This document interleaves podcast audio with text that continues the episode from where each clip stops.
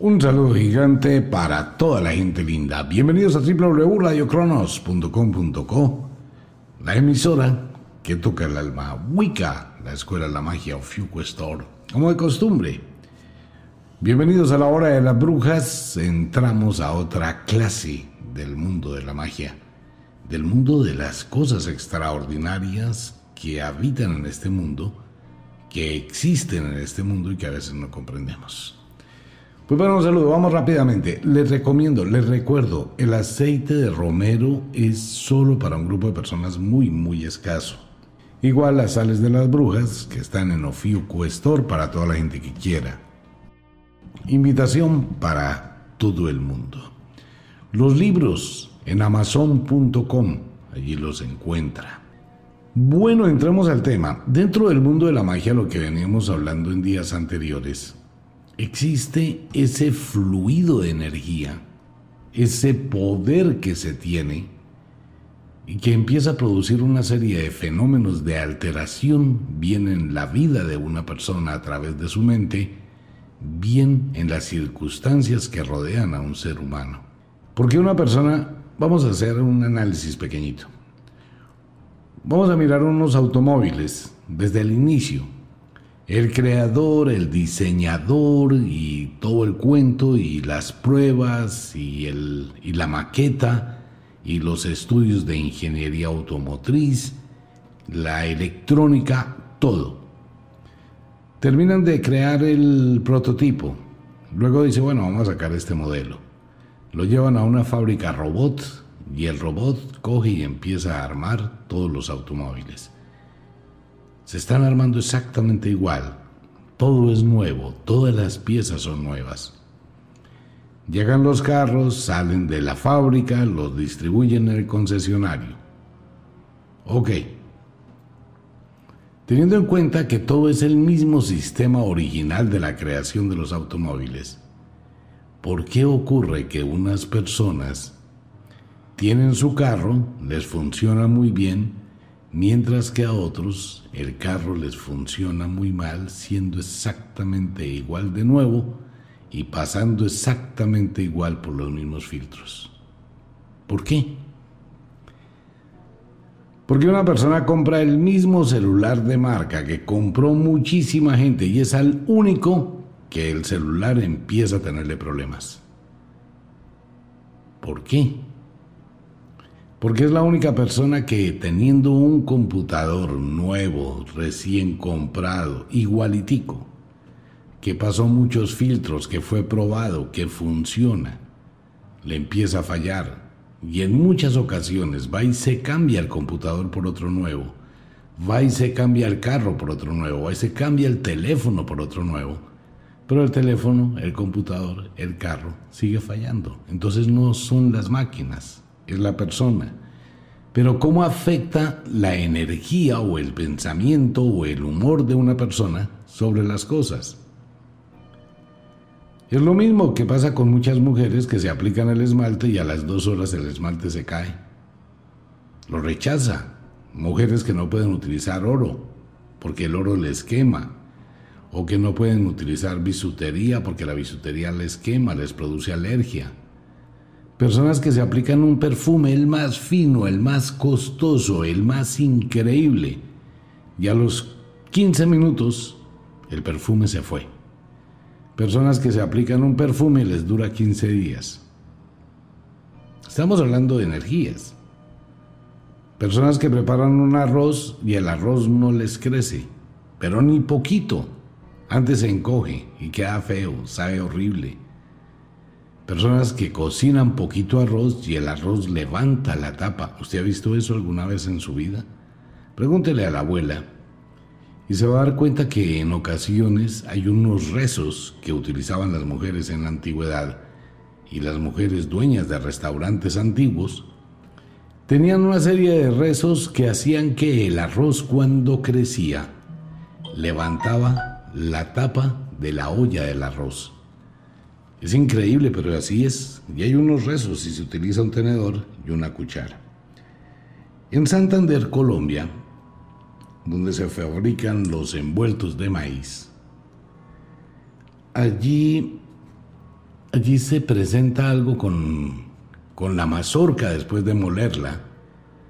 Algunas mujeres muy antiguas utilizaban unos rezos que hay muy especiales y rezaban la mazorca, ¿no? Del, después de molerla.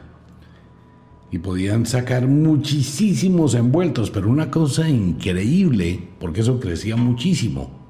De una olla podrían sacar cuatro o cinco. Energía. Ok. La sazón de las abuelas, la sazón de la mamá, la sazón en la casa, la sazón de muchos hombres. Tenemos los mismos ingredientes, arroz, frijoles, carne, papa, lo mismo que cualquiera. Y vamos a colocar varias personas a que cocinen, exactamente con los mismos ingredientes. Pero el sabor de las comidas será totalmente distinto.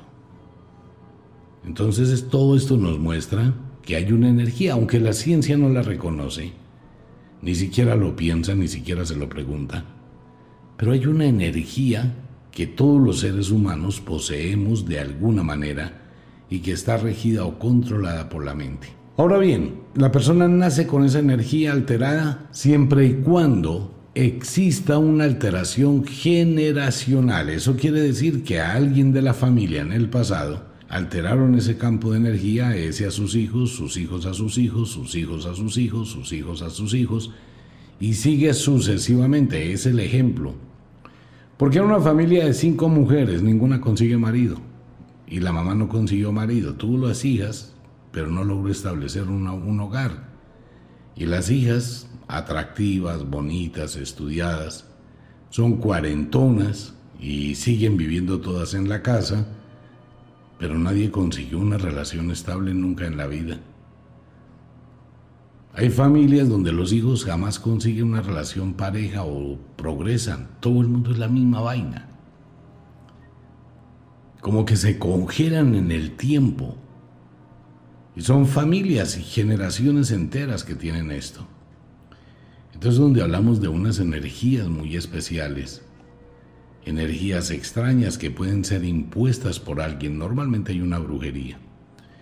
Normalmente hay una imposición para que a esa persona y a sus herederos la energía siga pasando y nunca progrese. En el caso de la maldición de la familia de los Kennedy en Estados Unidos, dicen que fue una mujer la que, la que hizo la maldición, que se sintió despechada. Y toda la familia, toda la familia Kennedy ha sufrido unas vainas, pero uno dice, pero ¿cómo le llega tanta cosa a esa familia? Tienen muchísimo dinero, pero tienen una infelicidad muy grande. La tragedia los acompaña. Es exactamente lo mismo. Una persona que es dada a fracturarse, se rompe un tobillo, se fractura la muñeca, se fractura las manos, se fractura la cadera, a toda hora se cae. Eh, alguien diría, bueno, tiene problemas auditivos y tiene pérdida del equilibrio.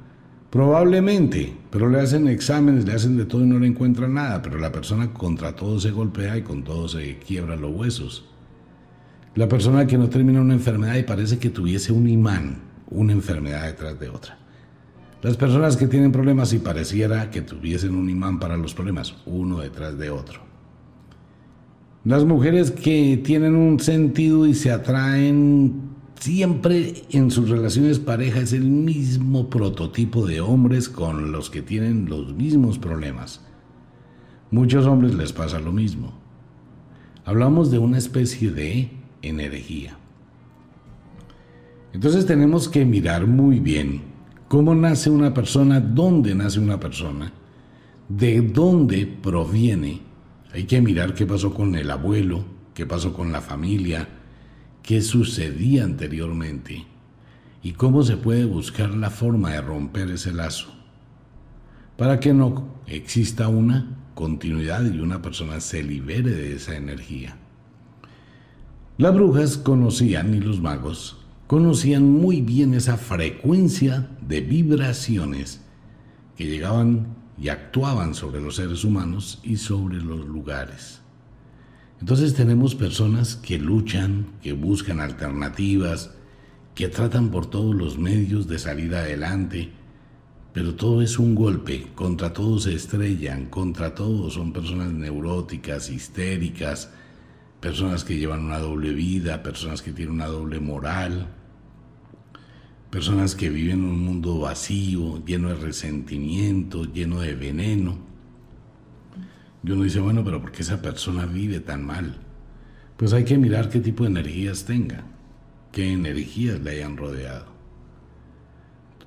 Es muy fácil, uno empieza a mirar cómo es la familia, qué le pasa a la mamá, qué le pasó a los abuelos, cómo, cómo está el papá, los tíos, la gente del entorno, y empieza a darse cuenta que hay algo que no está bien.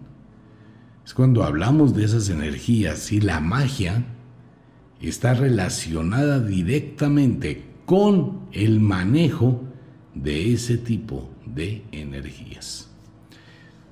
Lo hemos comentado en algunos programas. Vamos a colocar esto en la mitad, 50 de lo que ha dicho la ciencia y 50 de lo que dice la magia. La ciencia del desarrollo mental sugiere que existe una serie de engramas, así se llama y es la palabra, de eventos mentales que llegaron a producir una alteración y esta alteración un síntoma.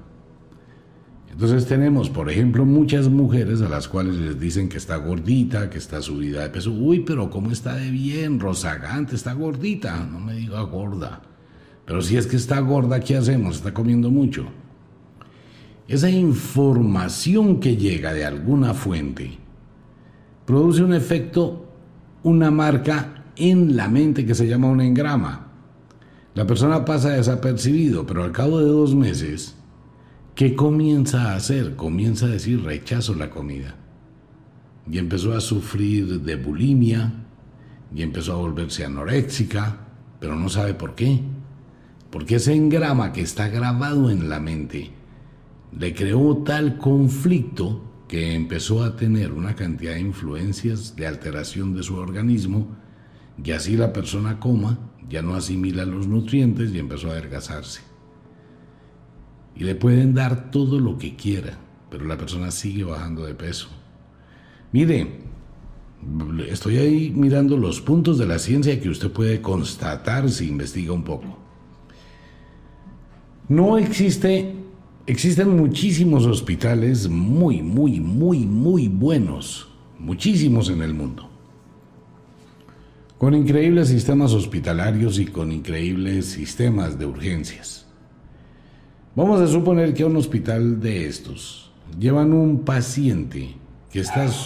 Vamos a suponer que a un hospital de estos van a llevar un paciente de urgencias. Este paciente está deprimido, triste, anoréxico, deshidratado, totalmente abatido.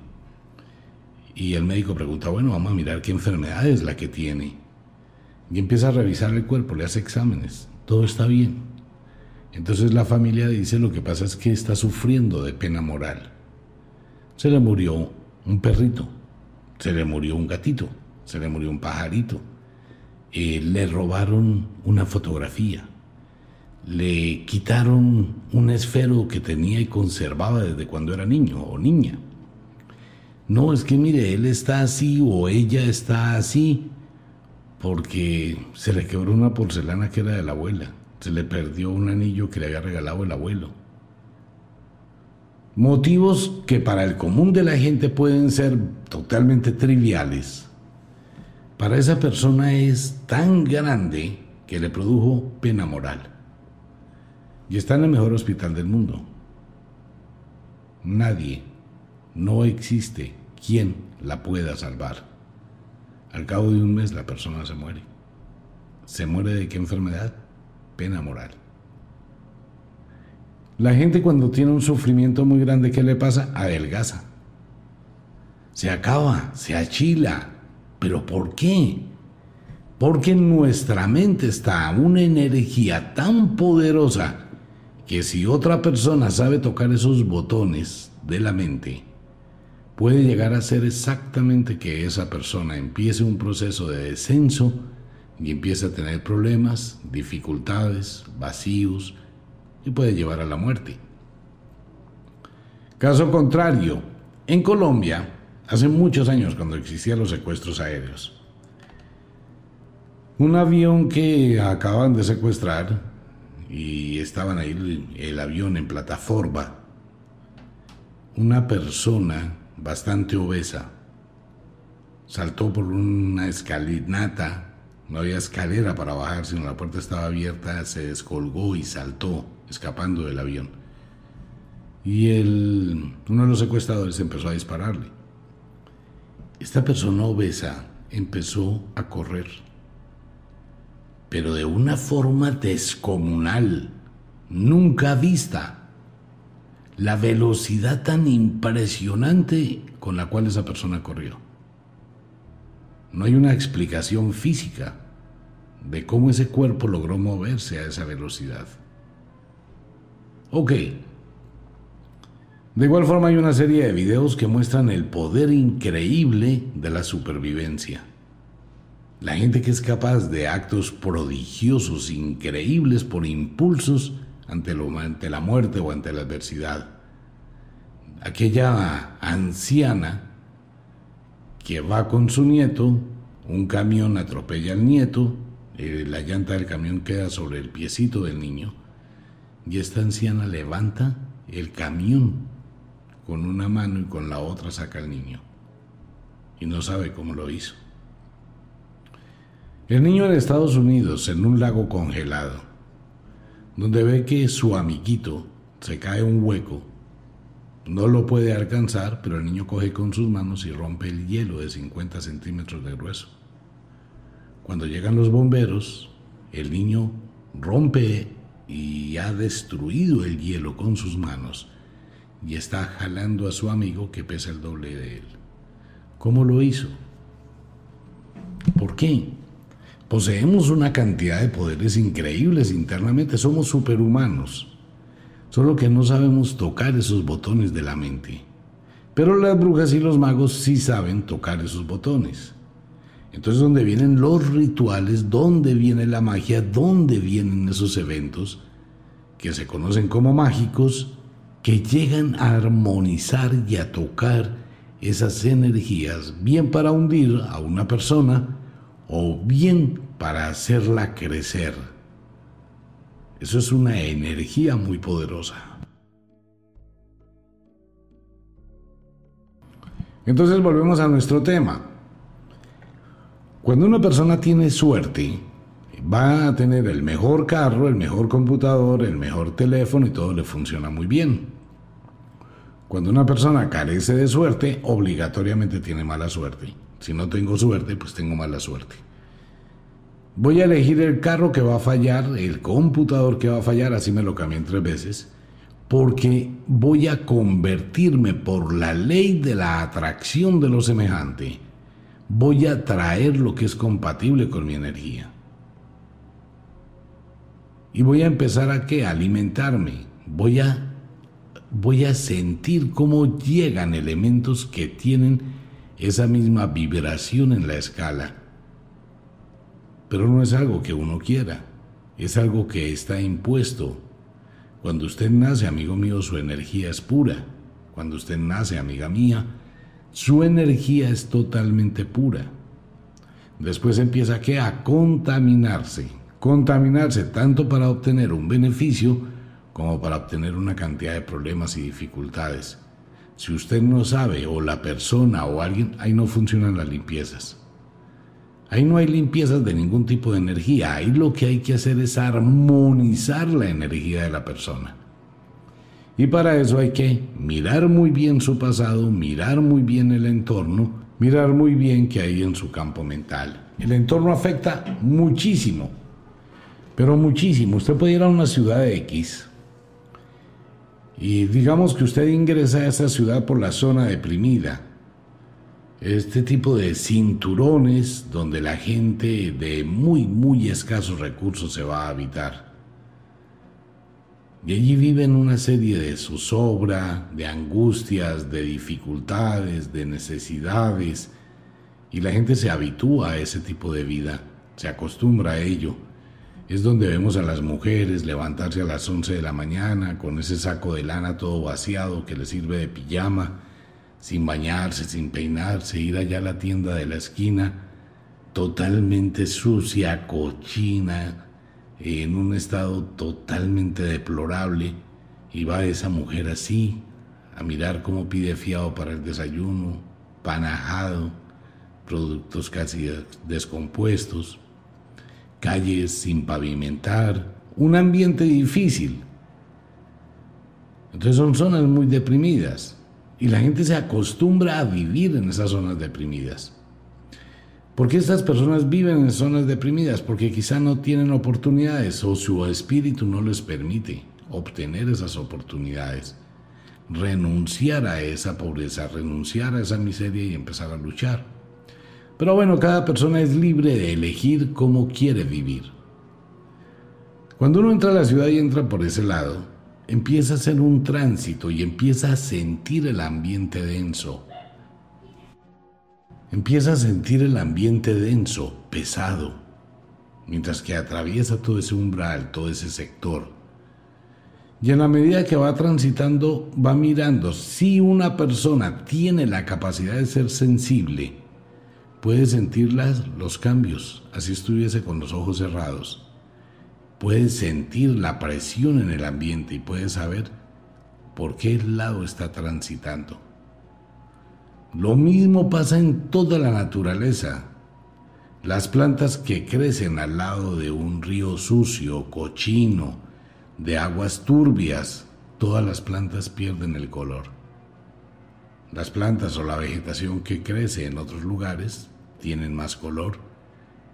La tierra es diferente, el aura del sitio es diferente. Igual pasa en las casas. La gente que está a comprar cosas de segunda, o antigüedades o viejeras, como le dice la magia, nunca va a saber qué lleva a su casa. Nunca. Vio un mueble muy bonito, pero puede ser un mueble maldito. Lo que se dice en brujería una caja maldita. Una caja maldita es como la caja de Pandora, de donde pueden salir todos los males. Uno puede ver un mueble muy bonito y lo venden en una subasta y uno lo compró porque le parece un objeto de decoración agradable, pero es una viejera que ha tenido un cúmulo de muchas energías y nunca se va a tomar el tiempo de decir, venga, voy a averiguar este mueble por cuántas manos ha pasado y por qué lo venden. Es como la botella maldita. La historia de la botella maldita es cierta. Hay una botella que es maldita que produce muchos deseos y produce muchas cosas, lo que usted le pida, siempre y cuando la llene de un determinado licor. El problema es que ella le cobra precios muy altos por lo que le da y usted debe siempre venderla en algo menos de aquello que pagó por ella. Si la compro en un peso, debe venderla al menos en 99 centavos. Y el que la compró en 99 centavos debe venderla en 98 y así sucesivamente. Dicen que la botella maldita está escondida en la última persona que no pudo venderla. Cuando usted llega a un centavo y tiene la botella maldita, ¿cómo la vende? No tiene cómo venderla. Entonces la última persona propietaria de esa botella la sepultó. ¿En dónde la sepultó? En una mina de sal. En las minas de sal bien sean en el mar o en las montañas, donde haya sal, es donde se entierran muchas cosas malditas. El ánimo es de que nadie las encuentre, no porque la sal tenga algún tipo de protección, no, es para que nadie las encuentre. En el mundo de la sal.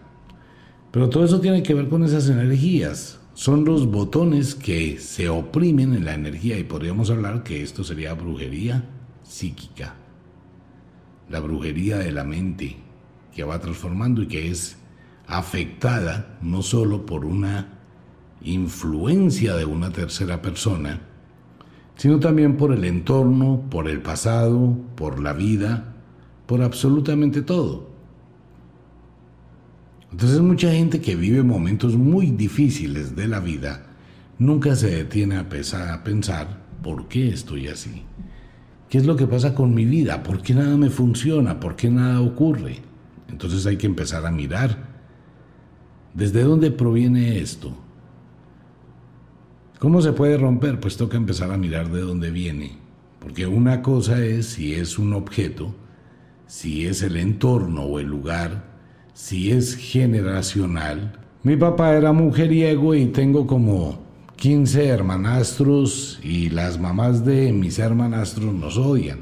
O hay una de ellas que se llenó de rabia contra mi papá y maldijo a todos los demás. Eso pasa cantidad de veces.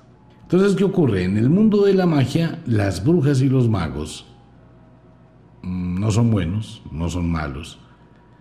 Un buen mago y una buena bruja, digamos bueno, porque sea muy, muy especial, porque tenga conocimiento y sabiduría, Igual puede hacer rituales de maldición, imponer maldiciones, imponer limitaciones, igual puede quitarlas. Hay brujas que se dedican exclusivamente a eso, única y exclusivamente a generar daño, no más. Son brujas primero muy, muy, muy costosas, cobran muchísimo dinero, llevan una vida muy vacía, muy infeliz, pero su esencia, su vibración es crear problemas, es hacer daño. A ellas no les importa lo que tengan que vivir, no les importa lo que les esté pasando, porque también tienen unas vivencias negativas y por eso atraen cosas semejantes a lo que hay en su corazón. Esa es la lucha siempre del conflicto entre la construcción y la destrucción. Pero todos los magos y todas las brujas conocen de los dos extremos, y no cómo lo podrían combatir. Ahora bien, hemos escuchado hablar que el mal se combate con bien. Eso no es cierto. Esa es una fórmula de la Iglesia Católica para mantener a la gente esclavizada mentalmente y que no les hagan nada después de que se conocen los abusos de la Iglesia. Hay que pagar mal por bien por mal. No, eso no existe. Eso es un carretazo de manejo mental. Son botones que se, que se manejan, ¿no? Entonces, por ejemplo, la gente creyente, la gente que se dedica a este cuento de la iglesia y que le han metido en la cabeza, mi hijita, hay que pagar bien al que nos hace daño, hay que amar a los enemigos. Entonces la gente sale con eso de la iglesia. Entonces, el que le hace daño, no, yo lo perdono, está bien, es que fue que hizo, fue que me mató a mis chinitos, pero yo lo perdono. En serio. No, es que el Señor no le paga el arriendo hace dos años. No, yo lo perdono, lo entiendo, porque es que en la iglesia me dijeron que hay que pagar bien al que me hace mal. Eso es un lavado de cerebro, la cosa más tenaz, ¿no? Eso no existe. ¿Cómo se acaba el mal con un mal, con un mal más grande? No hay otra forma. Si yo le hago un bien al que hace mal, estoy premiando el mal. Estoy enviándole un mensaje de debilidad le estoy premiando, le estoy diciendo hágame más mal. Y el mal va a destruirme. ¿Cómo se combate el mal? Con un mal más fuerte. Porque si es con un mal igual, quedan empatados. Si quiero combatir el mal, tengo que ser más malo que ese mal que quiero combatir, aunque me mueve una intención diferente. Digamos que es lo mismo que policías y ladrones. Los dos andan armados, los ladrones andan armados, los policías también. Los dos usan estrategias de batalla, los dos tienen elementos similares, pero los mueven intereses diferentes. Pero actúan en eventos iguales. El policía tiene que disparar y matar a los ladrones. Son muertos. Los ladrones van a disparar y matar policías. Son muertos. Violencia. En la escala son la misma cosa, los mismos eventos, los mismos elementos, la misma acción, pero movida por diferentes intenciones. Entonces los policías tienen que estar mejor entrenados que los malos para combatir a los malos. Y así pasa en todo. Un policía que tiene una placa, un escudo, un sello, un uniforme que lo identifica e infunde respeto.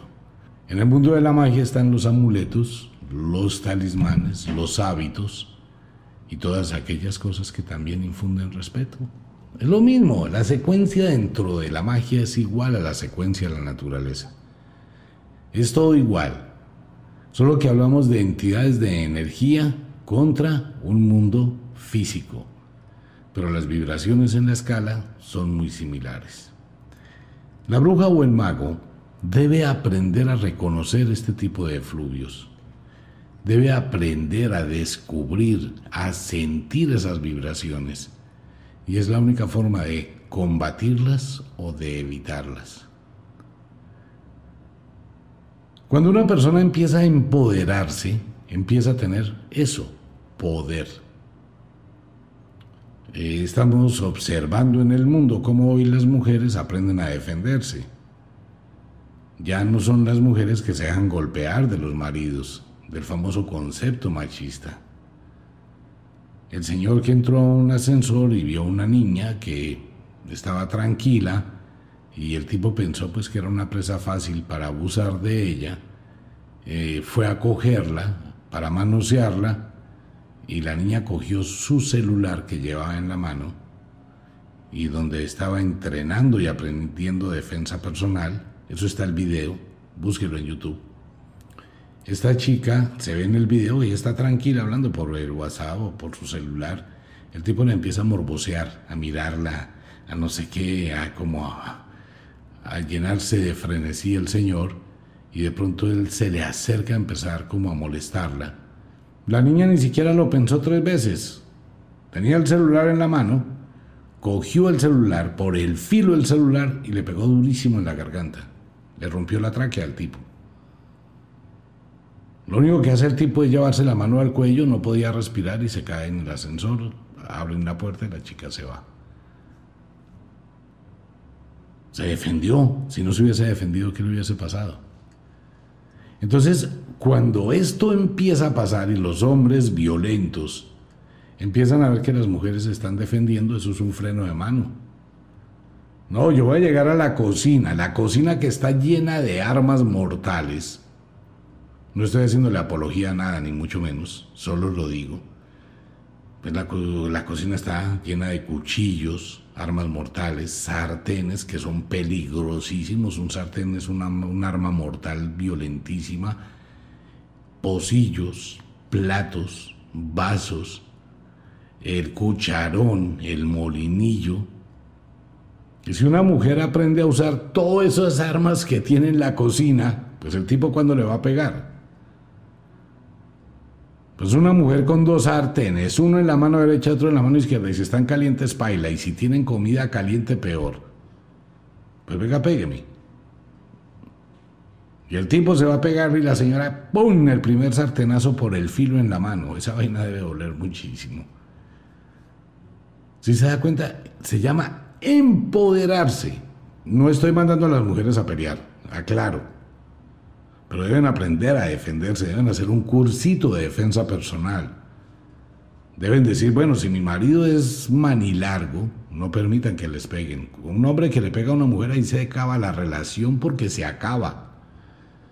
Una mujer que le pegue a un hombre, se acaba la relación porque se acaba. Seguir con esa vaina es llevar eso a la violencia total. Como dicen las abuelas brujas, en eso solamente hay una vez, la primera, pero no hay segunda. La mujer que permita una segunda vez o el hombre que permita una segunda vez, ya de ahí para abajo van a hacer con él lo que quieran. Pero entonces cuando la persona empieza a empoderarse, tanto hombre como mujer, eso es lo que significa la palabra, empieza a tener poder. Y cuando tiene poder es cuando vemos a una persona depresiva, triste, abatida, que está arrodillada, pegada contra el piso, cómo se levanta como el ave fénix y empieza a crecer. Se llena de dignidad, de fuerza, de energía y rompe todas las limitaciones. Se empodera. Es la única forma de empezar a romper con esas energías. Entonces la chica que dice, no vivo más aquí, me voy. Voy a cambiar mi entorno porque mi entorno me afecta. Vivo en una casa con cuatro hermanas, con mi mamá y con dos tías y todas viven en un infierno, pues me voy a salir de ese infierno. Voy a cambiar mi óptica, voy a empezar a vibrar en una escala diferente. Y empiezo a transformarme y empiezo a ser diferente. Un hombre que le pega a una mujer y la mujer se defiende y le da bien duro al hombre, ¿usted qué cree? ¿Que él en ocho días va a volver a pegarle? ¿En serio? No, él se le bajó el ánimo, se le bajó todo. Él va a decir, no, aquí no me meto. Y empieza como el, la balanza empieza a cambiar de quién somete a quién. El otro problema es cuando ya cambian las reglas de juego y el empoderamiento lleva a la esclavización de los otros, que eso también se ha visto, ¿no? Entonces por eso nunca se puede romper el equilibrio. La brujería psíquica está en todo y se puede proyectar a través de todo y todo tiene esa capacidad de transformarse energéticamente. Hay muchísimos rituales que pueden convertir una habitación muy hermosa en un sitio maldito pero muchísimos rituales, oraciones, rezos, conjuros. Igual, en un lugar, un cruce de caminos. Conozco muchos campesinos que conocen muchos secretos de magia y en los cruces de caminos colocaban unas piedras de determinada forma para evitar que mucha gente pasara. Porque hay mucha gente que quiere vender su casa no puede venderla, porque hay una energía que la tiene atrapada. Porque una persona va a colocar a la venta una casa y antes de colocar el letrero de se vende, llegó el comprador. Suerte, así es, suerte. Pero la suerte va unida con el poder y con el empoderamiento. Si uno no se empodera, pues no va a tener nada. En ese mundo mágico de las brujas y de los magos, todo ese tipo de influencias y de energías son canalizadas, transformadas, aplicadas para que produzcan un efecto, bien sea para crear, construir o bien sea para destruir. Aclaremos un tópico. El bien y el mal en la brujería o en la magia no existe. De hecho, el bien o el mal en el mundo no existe son puntos de vista. Para el ganador todo es bueno, no importa cómo gane. Para el perdedor todo es malo, no importa cómo pierda. El bien y el mal es un concepto que no existe como tal. Lo que existe en el mundo de la magia y en el mundo de la brujería se llama estrategia. Y si usted lo piensa bien, lo hemos repetido muchísimas veces, si usted lo piensa bien, se da cuenta que en el mundo todo es estrategia, que no hay nada malo. Yo solamente utilizo una estrategia. Y si esa estrategia me funciona, triunfo. Si utilizo mal la estrategia, pierdo. Pero son mis decisiones. Dice en las frases de los libros de la brujería, el mejor vendedor del mundo es aquel que puede hacer que alguien le compre algo que no necesita. Y eso le pasa a mucha gente que es compulsiva para comprar, ¿no? Compran cosas que no necesitan y ya las tienen empacadas, acumuladas y amontonadas. Eso es un excelente vendedor que utiliza muchas estrategias. Y asimismo existen un millón de estrategias. Cada cosa es una estrategia. Conseguir pareja es una estrategia. ¿Usted por qué consigue una pareja? Porque tiene un interés. ¿Cuál? Que le amen o amar. Cualquiera de los dos. Pero también tiene otro interés. ¿Cuál? Crear una familia para sobrevivir. Y prefiere tener una pareja que tenga capacidad de trabajar, de producir dinero para vivir bien y no alguien que simplemente sea una carga. Entonces hay que buscar las estrategias. ¿Y cómo busca la estrategia? Bueno, se va a vestir de determinada forma, va a usar determinada ropa, se va a peinar de determinada forma. Las personas que hacen eso para ir a cumplir una cita están utilizando una estrategia. En el caso de las mujeres, bueno, y también muchos hombres, se ponen, modelan en la habitación, se ponen ropa, se la quitan, se ponen ropa, se la quitan, se ponen ropa, se la quitan, se ponen ropa, se la quitan, se ponen ropa, se la quitan, se ponen ropa, se la quitan. Porque están utilizando una estrategia, ¿con qué ropa me veo mejor? Esta me gusta, esta no me gusta, esta me gusta, esta no me gusta, esta no me gusta, esta. Pero viene el otro adagio de la abuela bruja, el que mucho escoge, a lo peor se va. Siempre pasa eso. Pero usan la estrategia. Todo es estrategia. Nosotros nos hemos llenado de muchísimos dogmas, nos han lavado el cerebro, nos han colocado una serie de preceptos dentro de un moralismo que no existe. Las abuelas no son todas, amo muchísimo a las abuelas, y no son todas, pero hay muchas abuelas que llevaban una vida súper increíblemente deliciosa. Eran abuelas libres, celestinas del amor, que disfrutaban en lo oculto sus arroces en bajito, sus monedas en el termo. Eso le tenían una cantidad de nombres impresionantes las abuelas a los amantes. Eh, la hornilla se está apagando, el horno está que no aguanta, el horno se está quemando. Bueno, y toda, toda esa relación de cosas con la cocina, una cantidad de frases eh, del código de las brujas y el código de las abuelas.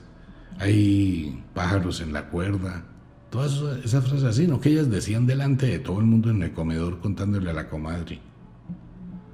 Y le estaba diciendo delante de todo el mundo a la comadre, ayer me me vi con aquel, nos rumbiamos delicioso, la pasamos riquísimo y quedamos de vernos el domingo en misa.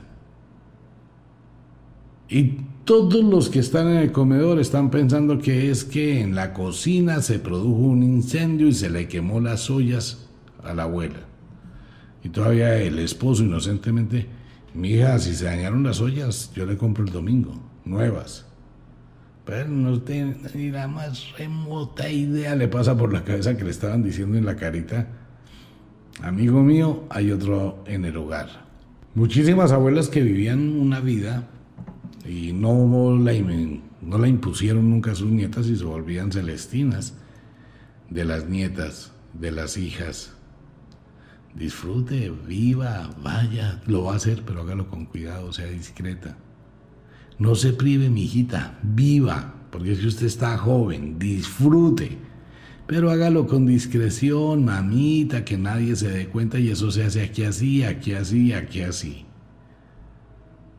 Entonces todo el mundo tiene ese lado oscuro. Es que esa es la parte importante de la magia. Todo el mundo tiene el lado de la luz y el lado de la oscuridad. Hay que saberlo manejar. Pero como mucha gente se reprime al lado de la oscuridad, no vive, no usa las estrategias para obtener beneficios, no crece, no construye. Siempre le voy a decir algo. Usted debe utilizar una estrategia para usted, sin aprovecharse de nadie. Nunca. Por eso el buen estratega no necesita hacer eso. Un buen estratega genera ideas innovadoras obtiene muchísimos beneficios con el menor esfuerzo sin que vaya a tener problemas con lo que está haciendo como estratega. No voy a hacer cosas que lastimen a otras personas o que me creen un problema, porque eso sería ya ni siquiera una estrategia, eso sería una estupidez. Y hay mucha gente estúpida que hace cosas pensando que está haciendo algo bien y termina creándose un problema. No, esa no es la idea. La idea es hacer de todo bien hecho sin que uno tenga que pagar nada y reciba mucho. Pero todo eso es del mundo de la magia que lentamente lo vamos a ir mirando en los diferentes programas. Por ahora la tarea para el curso, alumnos, revise su vida, Mire su vida, mire su entorno, mire cómo vive.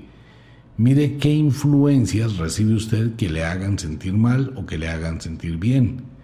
Mire qué estrategia y qué está llegando a su vida que le permita tener un avance, un bienestar, que le permita tener ciertas ayudas, cierto aire.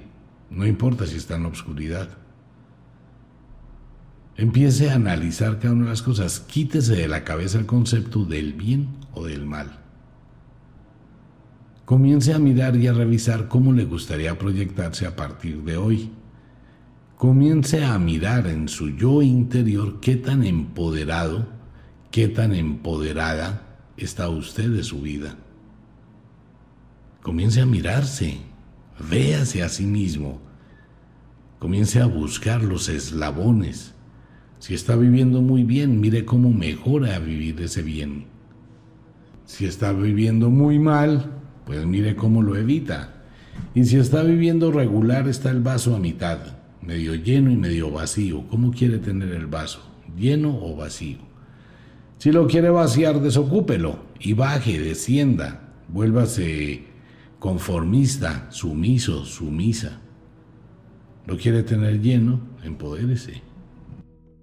Y cuando tenga claro eso, empiece a realizar los rituales de la magia, empiece a actuar con la magia, empiece a generar los cambios para tener esa energía que alimente su decisión y empiece a construir más cosas.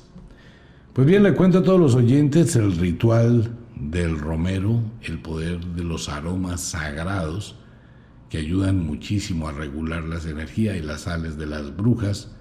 Allí se encuentran en Ofiuco Store y en Wicca, la escuela de la magia. No hay para muchos oyentes y de verdad vale la pena. El libro que vale la pena leer.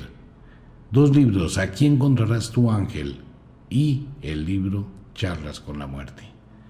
Dos libros que le van a transformar la vida. Lo pondrán a pensar, lo pondrán a analizar, a reevaluar muchísimas cosas. Y hay que abrir la puerta, hay que vivir. Usted vive en este mundo es para vivir bien, para estar bien. No le funciona lo que está haciendo, cambie de estrategia. No pelee con el mundo, no discuta, no se altere, no vocifere. Las groserías solamente se dicen en la cama, no más. Cierto que los de, les debo un programa de sado, pero es que estoy que lo pienso para hacerlo porque eso sí, definitivamente es muy complejo. Sí, en la, en la cama hay que susurrar sucio. A todo el mundo le gusta. Le gustan los, los versos sacados de contexto las palabras insinuantes que sacuden, que incomodan, pero que producen placer. Ese susurro prohibido, ¿no? Que excita, que enloquece. A todo el mundo. Bueno, ahí en ese mundo es donde se aceptan muchísimas cosas, eso es sado. Pero hay que hacerlo bien hecho. En lo demás, no, en lo demás no se debe aceptar. Solo en ese mundo, en ese momentico, en ese pedacito. A eso tiene muchos episodios, ¿no? Tiene la parte de atracción, la parte del inicio, la ternura, la suavidad que va dando paso a la pasión, la pasión que va dando paso a la lujuria, la lujuria que da paso al erotismo, el erotismo que da paso a la depravación, la depravación que da paso a la dominación, y de la dominación se va la perversión. Ahí entra todo ese cuento de juegos, de locuras, de palabras sucias, de susurros locos, de la pequeña muerte, de todo eso, ¿no? Y todo eso termina otra vez en el episodio de la ternura, el afecto, el abrazo, el amor y la saciedad. Eso es todo un paseo. Bueno, pero eso es otro tema. Después hablaremos de ello algún día. Una invitación a todos mis amigos, gracias a la gente que le colabora, a los creadores de Radio Cronos. Muchísimas gracias a las personas que hayan algún tipo de valor en estos talleres, seminarios, tertulias, charlas o como usted quiera llamarlos, ratos de la radio. Estamos entrando en la noche hoy de luna de novilunio, la luna del año del buey, con el cual se inicia el año del buey y se inicia el año agrícola la primera luna mágica de la primavera, este solsticio de novilunio, solsticio de luna nueva de muchísimo poder. Pero también hay que estar atentos con algún tipo de eventos que pueda llegar a suceder. Así que pilas a todo el mundo, es un excelente día innovador de cambios y es un momento muy especial para que usted rompa los límites y empiece a construir una nueva vida. Propóngaselo Tome decisiones con sabiduría. Siempre piense muy bien las consecuencias de sus actos. Siempre analice con cuidado qué puede pasar si se equivoca y qué tan preparado está y qué tan preparada está para afrontar una responsabilidad. Si esta noche usted está con ganas de ir a tener sexo y está ovulando, antes de piense si ese es el hombre para tener un hijo, piense si es el momento para quedar en embarazo y si ese hombre se llega a ir de su vida, usted tendría la capacidad de sacar su hijo adelante y lograr completar sus sueños. Entonces antes de que se vaya a poner por allá a jugar, compre la pastillita del día después. Si no está planificando. Y si está planificando, ayúdese un poquito, no corra riesgos. Todo eso hay que pensarlo. Si no lo piensa, si no lo asume, si no analiza y simplemente dice sí y se deja llevar por la pasión, bueno, en 20 días va a decir estoy embarazada. Entonces toda feliz, linda, hermosa, llena de vida, va y se compra un par de, ¿cómo se llaman? Mitoncitos, patincitos de niño recién nacido. Entonces para que el Señor sienta cierta calidez le voy a colocar uno azul y uno rosado porque no sé si va a tener niño o niña. Y me encuentro con él después de esta noche, ¿no? Esta noche de sexo así, loco y de todo el cuento. En 20 días, un mes se va a encontrar a otra cita con el Señor, se encuentra, mi amor, no sé qué, tengo algo que decirte. Mira, te traje este regalito, ella toda tierna, toda dulce, ¿no? Entregándole ahí los patincitos. Y el tipo la mira a los ojos y le dice, ¿y esa vaina qué es? ¿No entiendes qué es? No, ni idea. Pues sí, unos patines, pero ¿qué? No, es que estoy en embarazo. ¿En serio? ¿Y quién es el papá? Te felicito, vas a ser una buena mamá y dígale al papá que chévere que... Ah, se da cuenta, eso quién sabe usted con quién se metió, no sé qué. No, pero es que se metió fue con él hace un mes. Uy, sí, usted se metió conmigo hace un mes, pero es que yo no sé de ese mes, en esos 30 días, con cuántos más usted se acostó. Eso no es mío. Olvídese, a mí no me va a meter ese golazo. cómo cambian las cosas, ¿no? Bueno, mucha gente está mirando que así le pasó exactamente. Por eso siempre hay que pensar muy bien en las decisiones, al igual que las energías que vienen de diferentes fuentes, debo pensar hacia dónde va mi vida en diferentes fuentes. ¿Es la persona con la que soy o compatible o tengo seguridad que puedo compartir hacia el futuro? el lugar donde nos vamos a vivir es donde yo quiero, es lo que quiero para mí, esto es lo que yo deseo en mi vida, es lo que yo quiero tener, es lo que quiero comprometerme ahora. Piénselo muy bien, hay que pensar siempre bien. Pues bueno, como de costumbre, el inexorable reloj del tiempo que siempre marcha hacia atrás nos dice que nos vamos. No sin antes decirle que de verdad los queremos cantidades alarmantes, los amamos muchísimo, de verdad que sí.